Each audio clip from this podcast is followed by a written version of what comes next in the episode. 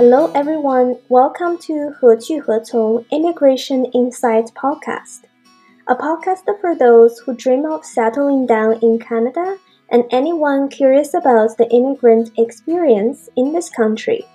I'm your host, Jane, a regulated Canadian immigration consultant.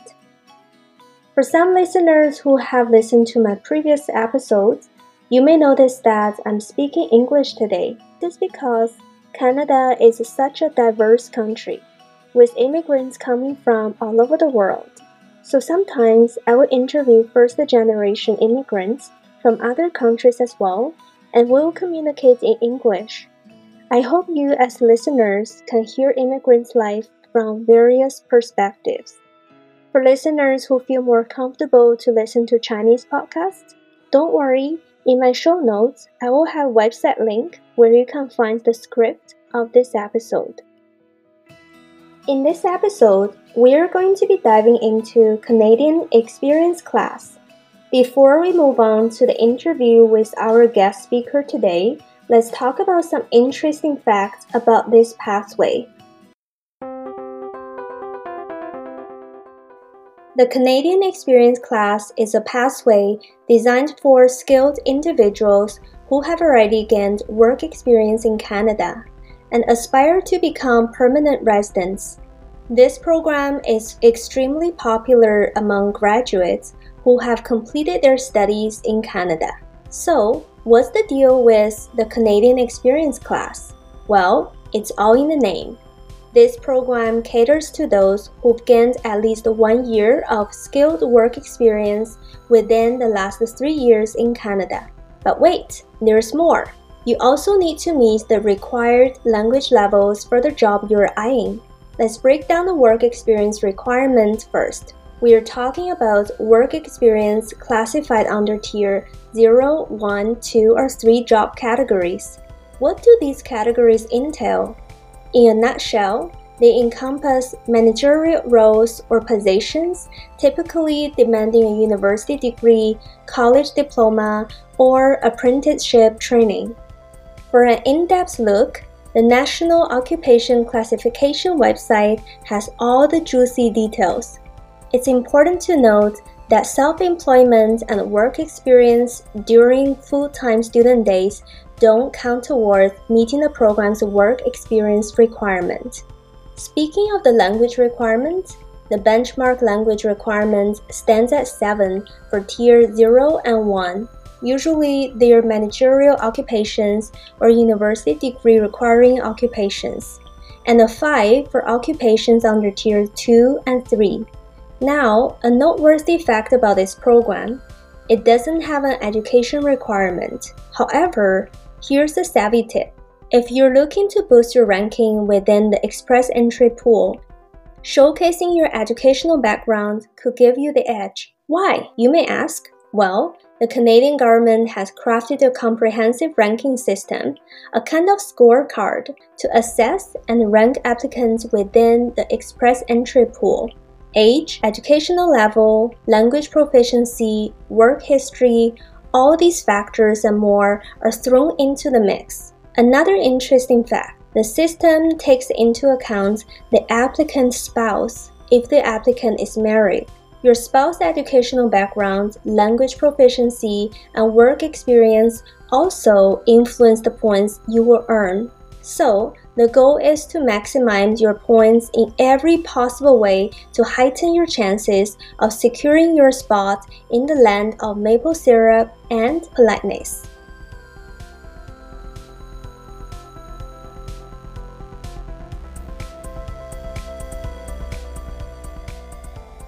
Today, I'm very happy to be joined by Saya, who came to Canada as an international student but chose to take a break from her studies after graduating with an associate degree and work to get enough work experience to become a PR. Then Saya went back to school as a domestic student, completed her Bachelor of Arts degree, and got into a grad school afterwards. She recently just came back from her internship at the UN. What an interesting experience! Hi, Saya. Welcome to my podcast. Hi, Jin. Thanks for having me. Thanks for joining us, Saya. we are going to delve into your personal story today, and I know it can be personal. So feel free to let me know if you don't want to answer some questions or share too much detail. Okay. Okay, so let's get started. Um, I think our listeners probably want to know a little bit more about you. Um, so, can you let us know where you're from and briefly describe your hometown to our listeners? And what is your hometown famous for? Okay. Um, my hometown is, well, I'm originally from Hokkaido, Japan. I grew up in a small town in the north of Hokkaido. I think there was only 3,000 people or something in the town. It was very famous for dairy. There were a lot of cows and farmers. I have also spent some time in Asahikawa, Hokkaido, uh, which is middle of Hokkaido. It's famous for the zoo, Asahiyama Zoo. Think a lot of Chinese tourists come here, come there, so somebody might know from audience. And yeah, I came to Canada when I was 18 after graduating from high school in Japan. Like you said, I came to Canada as an international student and studied for two, three years. Um, started from ESL classes, English for second language classes, and then I went to on, went on to do first two years of my undergraduate studies. Hmm. I'm sure many Chinese people have heard of Hokkaido because there's a really famous uh, film director. His name is called, I'm not quite sure whether I pronounced the name right, by the way. His name is Shunji Iwai. Um, okay. Maybe not your generation, I know. I don't know. Uh, I've never heard him. okay, so the name of the movie is quite famous. It's called Love Letter. Oh, I Probably guess. Probably a different name in Japanese. What is it okay. about? It is about like a couple. It's kind of like a romantic love story, and oh. I just remember the scene looks really beautiful because it was filmed in like big snow and you know the snow can always makes the scene look very romantic i don't quite yeah, remember no. the yeah yeah yeah no i was gonna say hokkaido is very it's known for the nature uh winter sports in winter we get a lot of snow in the winter mm-hmm, yeah is that why you're good at snowboarding i don't snowboard but i do ski um oh i see. skiing for us or at least in my town uh, it was part of PE in school, in elementary school. So every winter we would have skiing classes. So yeah, everybody from the school can ski somewhat. this is so cool. Uh, thanks for sharing your experience of coming here to Canada. It sounds like you started with ESL, uh, English as second language uh, training, and then you got into a college. I went to a um, private um, school, um, language school first, and I used that as an entry requirement in terms of English requirements for my college. Compared to Chinese population, um, I don't see like a large Japanese population here. So I was just wondering how you built your network when you stayed here. Yeah, I think I was more so in the network of international students, not necessarily Japanese immigrants or other Japanese students. Um like it's true uh, there's not as many japanese people compared to chinese people probably for sure. But yeah I, since i came to canada as an international student um there was a good community already there in the language school and also in the college um, in terms of international student population so that became my core social network and you know we were all having a similar experience trying to um, navigate the student visas and Canadian classes and Canadian universities and you know doing all the permanent residency application afterwards. So that became a very good um, support network. We were just sort of helping each other. Yeah, that's a really good point. Uh, even though you're not coming from the same country, you do share a lot of similarities in terms of applying for visa or juggling around the different policies here. Um, so, do you mind sharing what you studied at the college when you were here? Yeah, um, I was in Associate of Arts program, and I had the specialization in intercultural and international studies. So I was taking some political science courses, sociology, uh, geography, things like that. Yeah, I was interested in working in humanitarian sector after university. So yeah, I was just sort of building a basis in terms of social issues and policies, things like that. Hmm. So, what is a special, like, unique feature of this associate degree? I don't know if it's the same in different provinces, but I was in Vancouver, I was in BC, and in BC, or at least at that time, I I came to Canada in 2013 and I was studying from 2013 to 2016, I believe.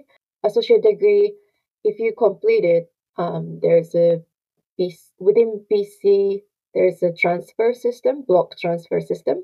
Um, so doing my first two years at the college, completing my associate degree, and I was able to transfer those 60 credits once I got my permanent residency and transferred into bigger university. I went to UBC. So I was able to enter from third year of UBC and use the 60 credits from my college um, towards my undergraduate degree. So I didn't really have to do a lot more to complete my bachelor's degree once I got to university. Uh, so, what did you study there? Um, so I studied political science as a major, and as a minor, I did international relations. Yeah, so similarly, uh, I was interested in uh, migration and refugeehood, so I was taking mostly uh, immigration related courses, um, but from sort of political science and international relations approach. Mm, okay. Yeah, I also appreciate that you took your time to meet with me for this podcast uh, today to support my cause for immigration. Yeah, that's um, what I support. Thank you. Um, so you studied at both college and the university. Um, I was just curious, based on your experience, can you just briefly describe the differences between studying at the college and university? Yeah, colleges are much smaller in scale. So each course definitely, um, I don't think there was more than 30 students per class. So it's a lot more close environment with other students and the professor, and it's a lot more cost friendly, wallet friendly. It's much cheaper. And then universities are much much bigger. If it's first or second year courses, it can go up to 300 students per course. That was a little bit different uh, from college, um, but there are also a lot of other cool programs that come with that um, scale, big scale of university. Um, so there was a lot of different clubs, um, a lot of different uh, study abroad type of opportunities or experiential learning type of opportunity, opportunities, uh, like internship, co-op, things like that. So I was able to take full advantage of that because I was already a permanent resident by the time I got to university, and some of that kind of special programs, sort of um, extra programs, they're funded by Canadian government. So only citizens or permanent residents are eligible for the those programs. But since I was already a permanent resident, I was able to apply for some of those, although it was during COVID. So there were some limitation as to what I can do. Um, most of the classes were actually online. But yeah, it's a very different dynamics and the pace. Mm.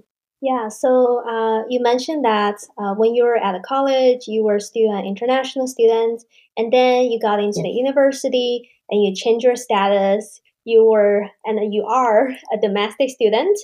Yeah, I think this is a really great segue into our next uh, topic. Um, so, how did you become a PR? How did you become a permanent resident? Uh, which pathway did you use? Yeah, okay, maybe I should have explained that first. Yeah, I was I was an international student for the first two years of studies. Uh, and then after I did my associate degree, after I graduated from my associate of arts degree, I applied for postgraduate work permit um, because it was two years of studies. I got the three years postgraduate work permit.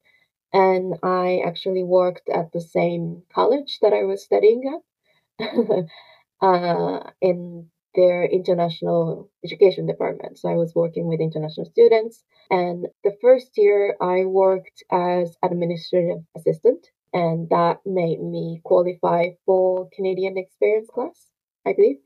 So after I worked for a year, I submitted my express entry based on Canadian experience class. So based on my one year of full time work experience, skilled work experience, and my two years of college degree.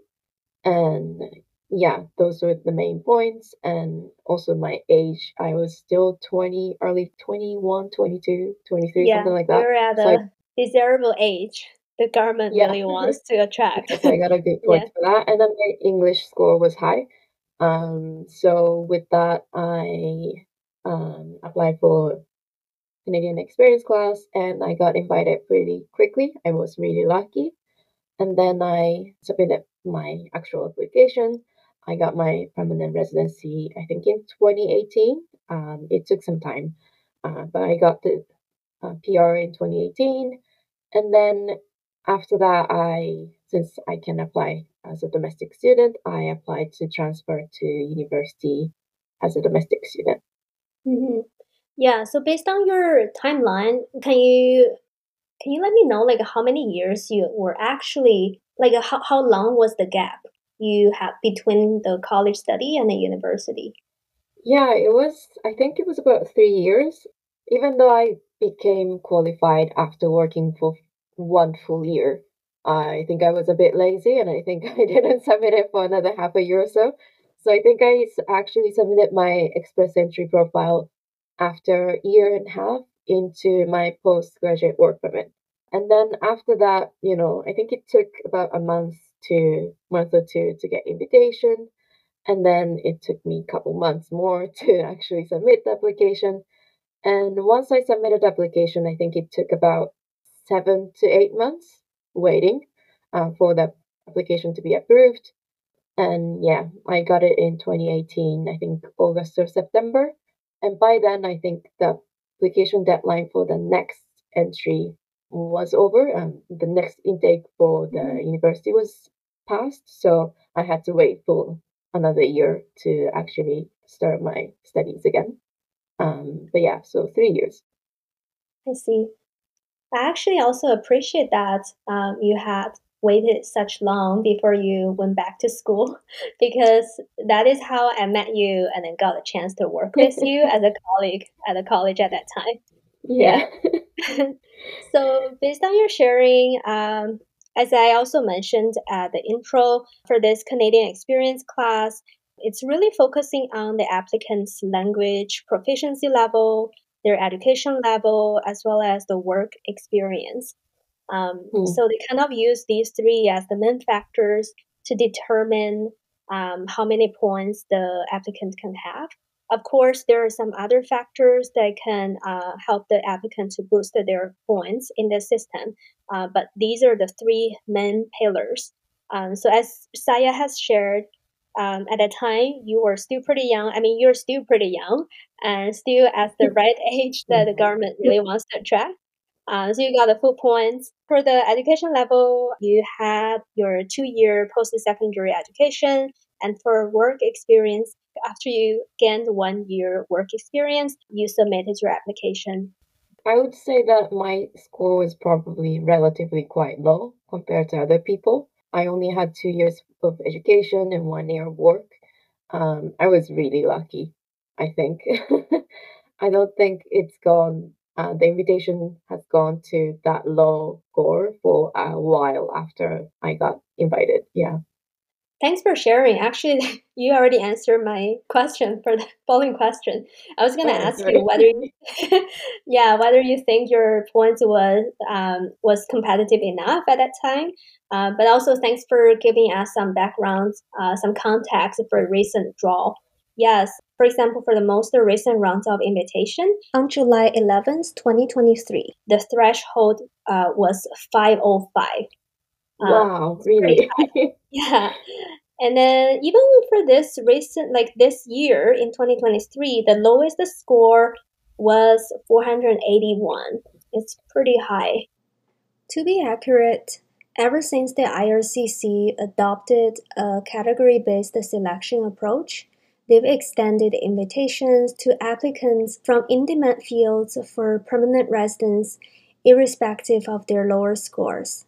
However, applicants outside these high demand categories are facing intense competition, and the lowest score was 481 by July 11th, 2023, when we recorded this episode. Wow, I I had 430 something. Yeah, Yeah. I think it showed me 437. hmm So yeah, definitely, I think that was a really a uh, great time for Yeah. people who wanted to become PRs. Um, I'm not sure like about the future trend. Hopefully, the points can go come down a little bit.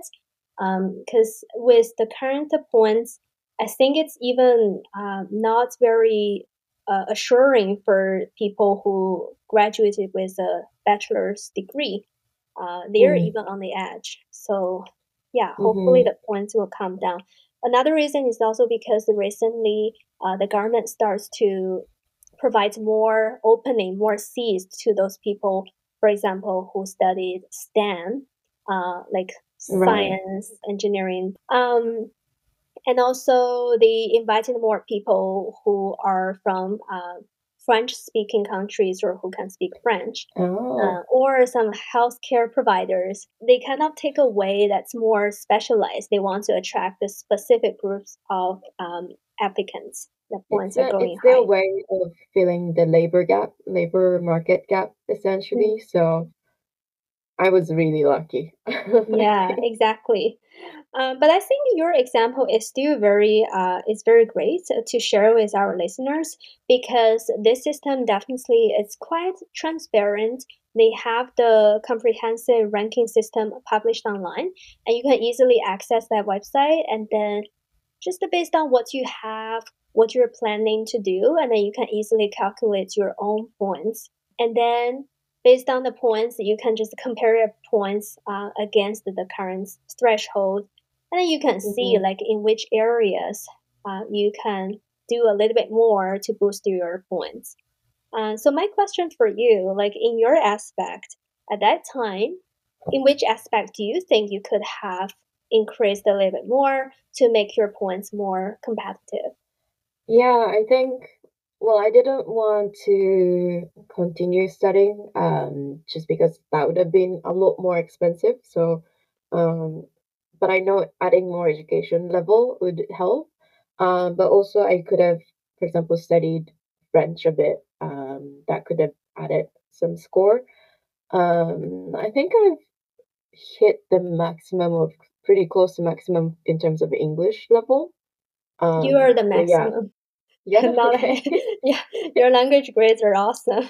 You're at CLB 10, the Yeah, I did prepare quite a bit. I was a bit worried, but um, yeah, I did IELTS. I did some practice uh, tests and like um, borrowed some practice books, so I prepared for that. And yeah, I guess if I didn't get invited, I could have waited for a year or two working a little more. And you also share with us like how long it took for you to be invited and then how long it took for you to get your PR.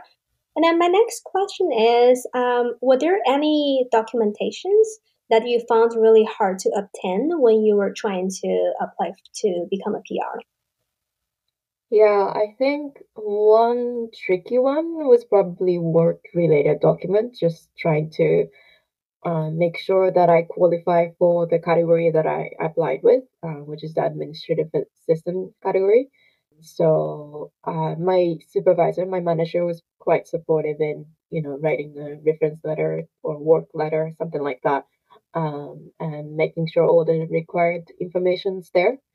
Uh, the other thing for me specifically was the police certificate, and I think that just depends on which country you're from. Um, but in the case, in my case, in Japan, I think it required me to have already applied for my PR to actually request the police certificate. Um, so that actually came after I submitted my actual application. So that kind of delayed my approval a couple months. I think it was like the standard application uh, processing time was six months, but it took me about eight months for me. Uh, so that was a bit tricky uh, to have to do that. Yeah. Not that I had the put like criminal record or anything. it's just the system of issuing the, the police certificate in Japan is just complicated. Yeah. I understand. But did you, yeah, yeah, I trust you. Um, but did you have to go back in person or you could uh, request No, it online? um, I was able to send in the request from here, and I think I I don't remember if that I think I had to pick it up in Japanese consulate, possibly. Something like that. Yeah. Okay. Now, looking back, I was wondering have you ever regretted working first, like having this gap between your studies? Um, do you wish you could continue to finish your BA right after your uh, associate degree? Actually, no, I, I, I really, I was really glad that I took three years gap, mostly because uh, I think I gained sort of um, additional valuable perspectives as, you know, working full time for three years, and especially since I was working with international students, you know, temporary migrants, and I was also surrounded by a lot of other immigrants. I also had some time to volunteer with refugees, and that's really when I gained my passion for supporting refugees and immigrants in Canada, and that's sort of decided my focus of my study a little bit more concretely uh, for my third and fourth year of my bachelor's degree. Uh, so I think that was quite beneficial for me when I came back to full time studying. I had some focus and I had something specifically I was interested in. Uh, so that was great. And also, um, obviously, once you're a domestic student, I was able to apply for student loan, which was very, very helpful uh, financially. And obviously, domestic student fee is much, much cheaper than international fee. Uh, so financially, that was very, very helpful as well. And also, like I mentioned, a lot of some extra programs that's provided for university students or like summer job opportunities or internship or co-op some of them are funded by Canadian government, so only citizens, Canadian citizens or permanent residents can apply for it. And I think that was quite like a really cool, beneficial opportunities for undergraduate students to take on and not being able to apply for that, join that kind of programs would have really sucked. So I was really happy that I was already permanent resident um, by the time I was in the bigger university where there was a lot of more opportunities. The only thing would be that like I was a little bit older than the rest of the classmates. Um, but again, uh, I did that during the COVID time, so everything was online anyway. So that didn't really matter to me. Yeah. Wow, uh, good timing. Although COVID was very tragic, um, definitely it was working for you because somehow you could just take the courses online. But I definitely acknowledge that um, you could have experienced more campus life if you Yeah, took true. in person. Yeah. I remember last year or the year before, I remember you were saying that you got an opportunity to go do an internship uh, in Europe, right? Was Yeah, I in did get Portugal or yeah. a program where I s- get to study in Auschwitz, uh, a study about Holocaust. But it, I got so I got into that program in January of 2020, and by February, COVID was, you know, all over, so that got canceled. So I didn't actually get to go.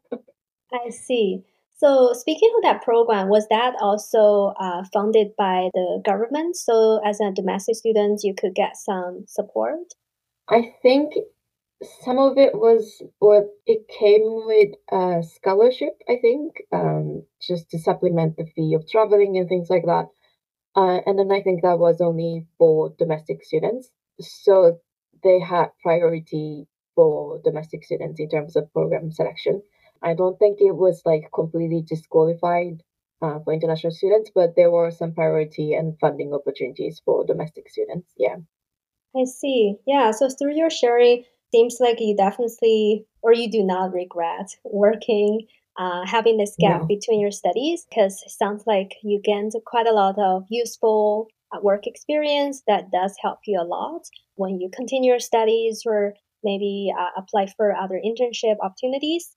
And then, more importantly, as a domestic student, uh, you get to enjoy much cheaper tuition fees definitely Yeah. i don't think you're missing those expensive like large chunk of Oh um, my very goodness, expensive no. tuition fees that have to be paid by international students so what did you do after you finished your ba degree So I did my Master of Arts uh, in Global Governance, which is sort of a mixture of political science and international relations, I would say.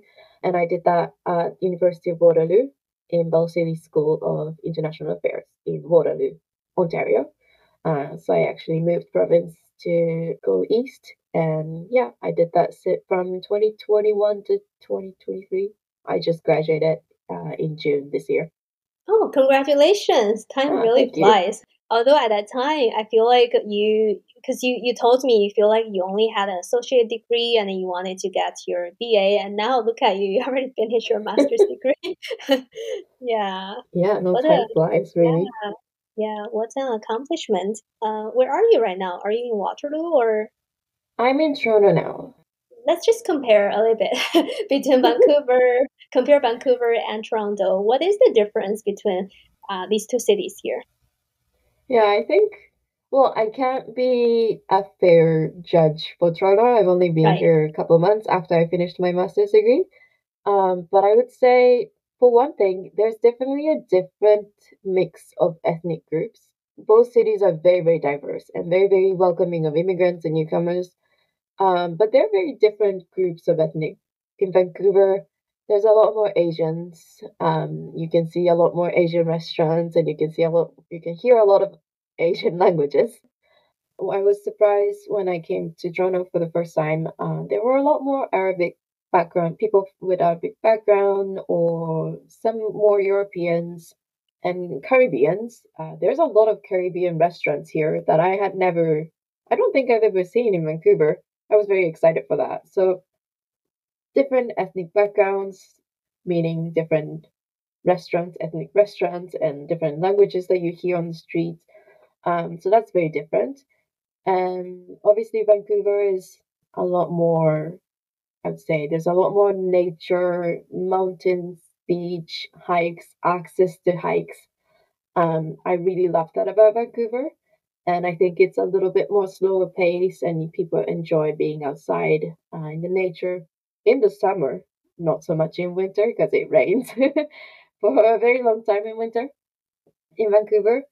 Uh, but in Toronto, it's I would say it's much bigger city than Vancouver, uh, and it's a lot more fast paced. There's a lot of events and things going on at the at all time, and I would say Toronto is actually it's it's a lot colder in winter, but it doesn't rain, so it's actually quite beautiful as long as you're dressed warm.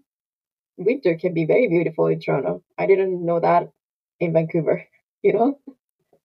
Yeah, thanks for sharing. I think those are really great, helpful information for our listeners who are debating or who are planning to come to Canada, but who are still debating which city they should choose. Uh, so it sounds like it's quite manageable to live in Toronto. Uh, it's not It that bad. cold. Yeah, it It is is very cold, cold. but you can be prepared. Um, Exactly. You just need to have a very good warm jacket and, you know, all the winter gear. Um, but yeah. Hmm yeah, and also I like how you share the different ethnic groups. Um, so I think that can also give our listeners an idea uh, when they choose the destination. Yeah, so let's talk about your next plan. Um, now you've finished your master's degree. Uh, very exciting. So what's next in your life chapter? Yeah, so at the end of my master's, I did an internship with UNESCO in India. Uh, so I was there for five months. Uh, since the beginning of this year, I just came back to Canada in at the very end of May. Uh, and I have been offered a position there, uh, like a temporary position there. So uh, my plan is to go back to India and work there for 10 more months. So right now I am working on all the Indian visas and stuff like that. And yeah, it depends on how that goes. Obviously, that needs to be approved to be able to actually take this. Um, but yeah, so that's my plan to go back to India and work for 10 months in, uh, I'm doing education projects. Yeah. That's awesome. What is education project about? If you can share with us. Yeah, uh, I'm working on um, education for education that's related to climate change or sustainable development, um, things like that, and greening of schools. So making school uh, facilities and curriculum both uh, more sustainable and eco-minded. Um, so I'll be working on uh, projects like that in India, but also surrounding countries, hopefully. And yeah, trying to, you know, I guess raise a gener- next generation that's a little bit more sustainably minded, oh, even though they are already, I think. Yeah, actually, this morning I was listening to another podcast and they were talking about the climate change, and they were saying uh, this topic is really very popular among young people because they're the next generation who's going to live longer. And Yeah. yes, definitely that's very concerning to them. So more people are very heavily involved into this topic. I'm also glad to hear that you're going to take on this project. This is really meaningful, and then the project alone sounds very sustainable. And then, yeah, it can raise people's awareness. Uh, I can't wait for you to share more about this project after you finish your uh, 10 months work there. Yeah. Yeah, and then how did your education experience or work experience with immigration, or sorry, with immigrants help you land this internship and also this position here at the UN? Um, this internship was initially organized. Well, I applied through my university. So my university has a partnership with um, something called United Nations Association of Canada.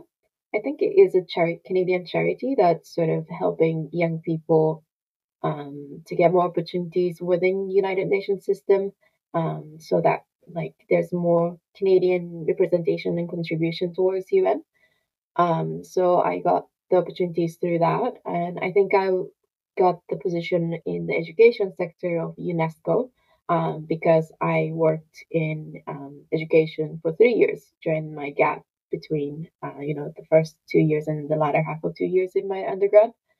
Um, so I think that helped, and it's not directly to do with immigrants, but um, as you know, uh, working at the international schools, international um, departments in Canadian post secondary schools, um, there's a lot of Indian students. Um, so I think I had some familiarity with um, Indian schools, Indian secondary schools. Uh, so that was quite helpful. Yeah. I right now I feel so amazed because I feel your experience at the very first glance it sounds it's non-linear because you had this gap between your studies. Because usually students will just choose to proceed with their BA right after they finish this associate degree, um, but you had this gap. However, looking back, all of these are just connecting the dots for you and then become very supportive for you to Yeah. land this job. As you mentioned, your work experience in post-sec and also your experience of working with Indian students. And then, yeah, they all come together. And now you land this job in India, in education sector, and working at the UN. I remember you were always um, dreaming about working at the UN. Uh, and then with your education background, because you studied political science, right? So it's all connected. Yeah. um, yeah, kind of builds up all your experience and then supports you to get this job from every angle. This is awesome. Yeah. Yeah. It's a very kind of a coincidence, kind of not. Um, just I think taking opportunities as it comes. yeah, Yeah, it worked yeah, out well. exactly. Uh, what about your Canadian PR? yeah, it's a little bit complicated though, because I do have to renew my PR card this year. Um, so yeah, I'm doing that at the same time. Since I um, but to maintain my PR status in Canada, I have to live in Canada two years out of five years, or like two years, like by the time you apply for the card. You got Um, it. Very it- clear. and immediately before, uh, five years immediately before that, I have to have lived in Canada for two years. So I I was living uh, in Canada for two more than two years, and I can prove that. Um, so I'm doing my PR card renewal right now. Um, oh, but because I have to leave Canada now, and I may have to request an urgent processing, which is a like a I don't know, it's it's Yeah. complicated, but I would have to do that um, because I can only get my new PR card processed if I'm physically in Canada. So yeah, I'm doing that visa application for India and Canada at the same time, which complicates things. Um, but I think the most important thing for me to keep my Canadian PR status is that I live in Canada two years out of every five years, which I've done. So, and from now I'm going to India, but it's only for 10 months. Um, and I'm planning for now to come back. So as long as I live here two years after I come back, or anytime in the next five years, um, I'll be able to maintain the status. Yeah. Sounds great. And then in the future, are you planning to become a Canadian citizen? Well, that's that's been something that's something I've been thinking about quite a lot, just because I've been having such a you know nightmare with all these paperwork for visas and everything, um, and I'm a little bit sick of it. But I don't think I will, uh, just because my country, um, like my home country, Japan, uh, they don't allow dual citizenship at the moment. Um, so if I do get Canadian citizenship, then I have to give up my Japanese citizenship. Um, and I think it's even though I don't think I would go back and live in Japan anymore. Um, it just my family is there, and you know there's some ties in Japan, and I feel like it's a very dramatic thing to do to give up my citizenship, my original citizenship. Uh, so for now, I think I'll just keep it with PR in Canada and nationality in Japan. Yeah. Okay, great. Yeah, thank you so much, Saya, for coming to my podcast today and kindly sharing all the nuts and bolts of this pathway and also about your life. Um, most importantly, your experience allows us to see it was possible to work for a few years uh, post graduation work permits between studies and then become a PR, and how this choice turned out to be quite economical and helped you save a big chunk of tuition fees. I also appreciate you shared all the helpful information and your experience of studying in Vancouver and Toronto and, and Waterloo, I should say, uh, and your glorious internship at the UN. I wish you all the best to your new job at the UN and new chapter of your life in India. Keep in touch. Thank you so much. Perfect. Saya, I'm very excited.